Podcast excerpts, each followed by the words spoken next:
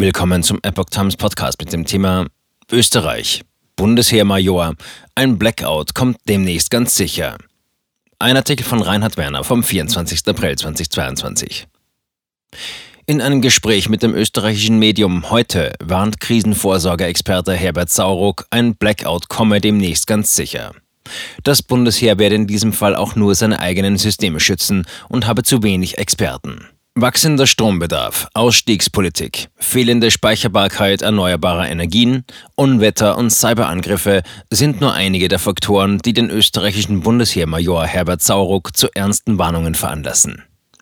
Ein Blackout kommt demnächst ganz sicher, das kann heuer sein oder erst in fünf Jahren, aber er wird leider kommen äußerte der Krisenvorsorgeexperte gegenüber dem Medium heute. Und das heißt dann zehn Tage kein Supermarkt. Blackout würde europaweit bis zu einer Woche dauern. Sollte der EU-weite Blackout kommen, wäre Österreich noch in einer verhältnismäßig günstigen Position. Dort könnte ein solcher nach rund 24 Stunden überwunden werden. Europaweit könnte dies jedoch eine ganze Woche dauern. Mit der Wiederherstellung des Stromflusses wäre es jedoch noch nicht getan, so Sauruck.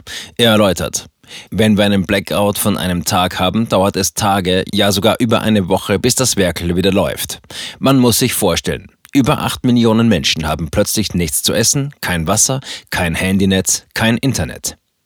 Supermärkte hätten dann sicherlich eine Woche oder länger geschlossen, da es bis zum Hochfahren aller Systeme einige Tage dauere. Die Logistik wäre immer noch unterbrochen, ebenso die Elektronikkette. Treibstoff wäre nicht flächendeckend verfügbar, auch öffentliche Verkehrsmittel fielen aus. Im eigenen Haushalt würden Lebensmittel verderben. Nach vier Tagen würden Großstädte im Chaos versinken. Verhindern ließe sich das Szenario nicht. Es wäre lediglich möglich, sich dafür zu rüsten. Am wichtigsten, so Sauruck, wäre der Zusammenhalt innerhalb der Familie und vor allem in der Nachbarschaft. Auf dem Land sei dies meist eher gewährleistet. In Städten seien hingegen nach ein bis zwei Tagen erste Ausschreitungen und Plünderungen zu befürchten, und nach vier Tagen könnte eine Großstadt dann im völligen Chaos versinken.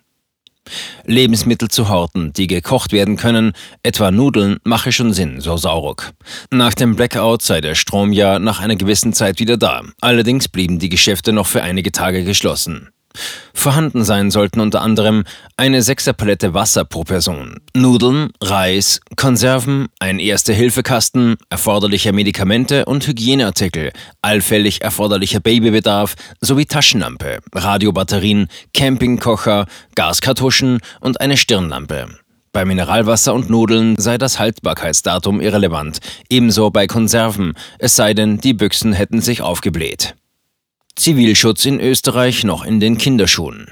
Von Kerzen und Notstromaggregaten in Privathaushalten hält Sauruck wenig. Sie würden die Brandgefahr erhöhen, während ein Notruf wenig bringen würde und vielleicht sogar Löschwasser knapp wäre. Der Treibstoff für Notstromaggregate gehöre richtig gelagert und sei nur begrenzt haltbar. Zudem mache man sich nur zur Zielscheibe. Wenn ich als Einziger in der Straße Licht habe, habe ich gute Chancen, ungebetenen Besuch zu bekommen.